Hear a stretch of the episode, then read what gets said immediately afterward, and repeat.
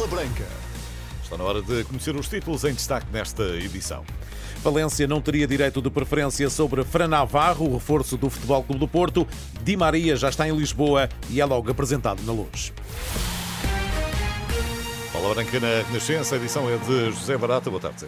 Olá, Carlos, boa tarde. O Valência não teria qualquer direito de preferência sobre Fran Navarro. A apresentação do avançado no Futebol Clube do Porto levou, levantou questões sobre um alegado direito do ClubeChé de igualar a proposta dos Dragões e poder desviar o ponta de lança da cidade invicta. Apesar da notícia avançada em Espanha pela cadena SER, há quem levante muitas dúvidas sobre a existência desta cláusula e vá mais longe. Não faria diferença, já que o Valência nunca teria dinheiro para chegar aos cerca de 6 milhões de euros pagos pelo emblema azul e branco ao Gil Vicente. Salva Folgado, jornalista da Plaza Rádio de Valência, em serviço especial para Bola Branca, deixa ainda a nu outra faceta do negócio entre portistas e gilistas. A venda registada em julho, mas alegadamente acordada em janeiro, que terá lesado o clube espanhol em 10% do valor da transferência.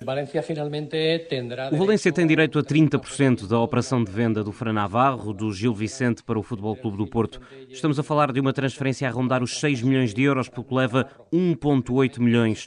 Curiosamente, se o negócio tivesse sido feito antes do dia 30 de junho, o Valência receberia 40% do valor em vez de 30%. Era assim que estava estipulado. Por isto, acredito que o Gil Vicente tenha fechado um acordo com o Porto para dar menos dinheiro ao Valência. Fala-se também de um possível direito de preferência em que o Valência poderia igualar o valor que o Porto ofereceu. Eu tenho muitas dúvidas e não acho que seja assim.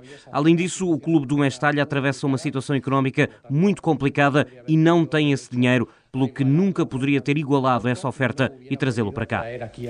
Salva Folgado, jornalista da Plaza Rádio de Valência, sobre os pormenores da venda de Fran Navarro do Gil Vicente para o Futebol Clube do Porto. A Real de Maria já está em Lisboa, o campeão do mundo que regressa ao Benfica aterrou no aeródromo de Tires às 11 horas e 4 minutos. O internacional argentino de 35 anos assinou por uma temporada e está de regresso ao Benfica 13 anos depois. É apresentado na Praça Centenário, junto à estátua de Eusébio no Estádio da Luz, em Lisboa, às 19 horas e 4 minutos. Luís Filipe jogou com Di Maria nessa época de estreia do argentino na Luz, foi na época 2007-2008 e em bola branca diz que 13 anos depois da saída do extremo é um jogador diferente, mas que ainda vai dar muito ao clube encarnado. Vai ser um jogador uh, diferente daquele Di Maria que apareceu há, há uns anos atrás uh, no Benfica.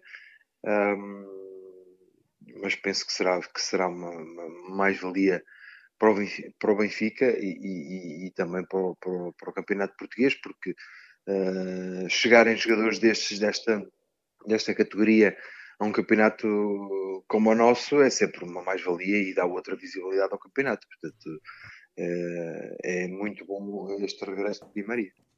A Real de Maria tinha outras propostas até mais vantajosas financeiramente, mas na opinião de Luís Felipe, esta escolha foi uma forma de agradecer ao Benfica pela forma que lhe abriu a porta do futebol europeu no início da carreira. Nem todos veem, uh, veem a forma de, de, de, fazer a sua carreira da mesma, da mesma maneira. Uh, o Di Maria achou que este seria, seria uh, o melhor caminho e, e, e claro, e te, tendo em conta aquilo uh, que passou no Benfica, aquilo, a projeção que o Benfica lhe deu, é uma forma de agradecimento uh, para com o clube. Uh, é uma cidade que, que, que, ele gosta e, portanto, é um clube que ele, que ele, que ele adora e, portanto, faz, faz todo o sentido esta vinda dele para, para o Benfica em prol dos outros campeonatos em que, em que financeiramente com certeza seria uh, bem melhor para ele, mas ah, acho que uh, às vezes uh, nem sempre o dinheiro importa. e no caso do Di Maria, provavelmente foi isso que ele pensou. E Bento, o guarda-redes do Atlético Paranaense, continua na mira do Benfica, volta a sublinhar a vontade que tem de jogar na Europa, quando questionado acerca do interesse das águias. Tenho vontade de jogar na Europa, sim, já conversei com o clube. Mas enfim, deixo com meus empresários para o clube resolver. É, e se for para acontecer, que seja bom para todo mundo, para mim, para o clube. É, bom, já comentei, é, tenho vontade de ir para a Europa, mas minha cabeça está aqui ainda. Bento à TNT Sports do Brasil. No Sporting, a imprensa aponta José Angel Carmona como possível reforço para o lado direito da defesa. O jogador pertence ao Sevilha e na segunda época, na segunda metade da época passada, foi emprestado ao Elche. O defesa de 21 anos fez nove jogos e marcou um golo. Antes de ser cedido, Angel realizou no Sevilha 15 jogos com dois golos e uma assistência. É lateral, o lateral é uma vez internacional sub-21 por Espanha. Tomás Luciano é reforço do Gil Vicente, o defesa direito brasileiro de 21 anos, chega do Grêmio Onde fez oito jogos em 2023. Aos meios do clube, o lateral fala de uma grande oportunidade. É uma oportunidade muito boa, o Vicente.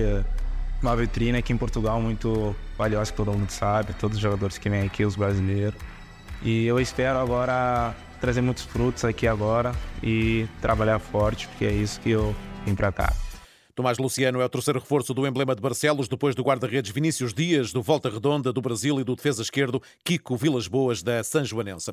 Casa cheia no estádio do Bessa para a despedida da seleção feminina antes do Mundial. Os bilhetes para o Portugal-Ucrânia do último jogo de preparação para o Mundial em território nacional estão esgotados. A recepção da seleção nacional feminina à sua congênero ucraniana, agendada, para as, agendada aliás para as 8h45 da noite de amanhã no estádio do Bessa, vai ter assim casa cheia. À tarde, Francisco Neto e uma jogadora vão fazer a antevisão do jogo. Quanto à segunda jornada do eh, Campeonato da Europa de Sub-19, eh, Grupo A, Portugal joga com a Itália às 5 da tarde, depois de bater a Polónia por 2-0. Joaquim Milheiro, o selecionador, adverte para a qualidade da equipa italiana. Individualmente muito talentosos nos diferentes setores, que é uma equipa muito intensa, que em cada duelo procura dar eh, o seu melhor.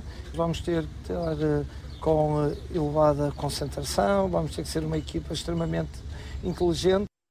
O Portugal-Itália joga-se às 5 horas, segunda jornada do Europeu Sub-19. Recordo que uma vitória garante a presença nas meias finais do Campeonato da Europa de Sub-19. Quanto eh, aos jogos de qualificação europeia de futebol de praia em Baku, no Azerbaijão, hoje há um Portugal-França às 5h30, 2h30, hora de Lisboa. No ciclismo decorre já a sexta etapa do Tour de França, a volta à França, que continua pelos Pirineus. A tirada conta com 144 km e 900 metros entre Tarbé e Coterrete-Cambasque, com quatro contagens de montanha, uma de primeira categoria na ascensão ao mítico Tolmalé. Está tudo em rr.sapo.pt. Boa tarde.